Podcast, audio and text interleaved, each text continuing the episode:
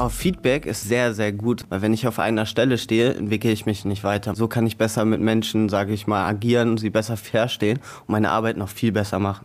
Und Feedback ist das Stichwort. Aber erstmal herzlich willkommen zum Promotion Welt Podcast. Der da gerade geredet hat, das war übrigens Fabian. Der ist bei uns Promoter und den hatten wir bereits in der letzten Ausgabe gehört. Da hatte er unter anderem von seiner persönlichen Weiterentwicklung erzählt und welche wichtige Rolle eben dabei Feedback von verschiedenen Seiten gespielt hat.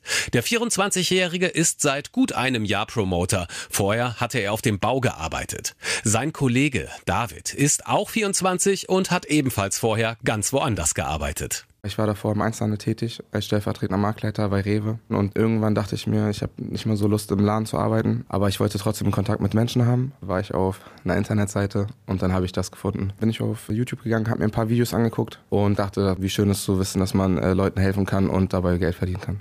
Wer Leuten helfen will, ist bei Promotion Welt genau richtig. Wir promoten nämlich die Arbeit von Hilfsprojekten und sind immer auf der Suche nach neuen Mitarbeitern, die mit ihrer Arbeit Gutes tun wollen. Fabian und David promoten beide die Hilfsprojekte des Malteser Hilfsdienstes. Aber warum gerade die Malteser? Die haben gute Hilfsprojekte, wie zum Beispiel im Ausland, jetzt Ukraine, ne, Mobile, die der Obdachlosen Duschwagen in Hannover, Essen auf Rädern, Einkaufshilfe oder sei es halt zum Beispiel der Herzenswunschkrankenwagen. Äh, bei dem Projekt geht es darum, die Malteser holen die Leute aus dem Hospiz raus, kleine Kinder und ältere Leute und erfüllen die letzte Wünsche, ähm, fahren mit denen mal ans Meer, in den Freizeitpark, je nachdem, welche Wünsche natürlich haben. Promoter David ist noch recht frisch in seinem neuen Job. Und wie war die erste Zeit? Also ich muss sagen, die ersten drei Monate waren sehr aufregend. Man hat sehr viel dazugelernt, auch über sich selber, weil man muss auf jeden Fall selbstbewusst sein für den Job.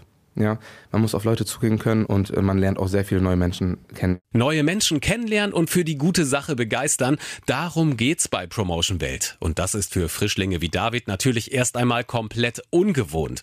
Aber zum Glück ist man ja nicht alleine unterwegs. Da sind ja noch die Teamkollegen, die von ihren Erfahrungen berichten und auch Feedback zum eigenen Auftreten geben. Kollegen haben dann einem so kleine Tipps gegeben, so einen kleinen roten Leitfaden. Wie spreche ich Menschen an? Wie ist meine Körperhaltung? Gestik, Mimik? Wie sage ich etwas kurz, knapp und bündig oder auch mal durchaus länger? Ja, und deswegen sind Kollegen, besonders in der Anfangszeit, halt einfach Gold wert.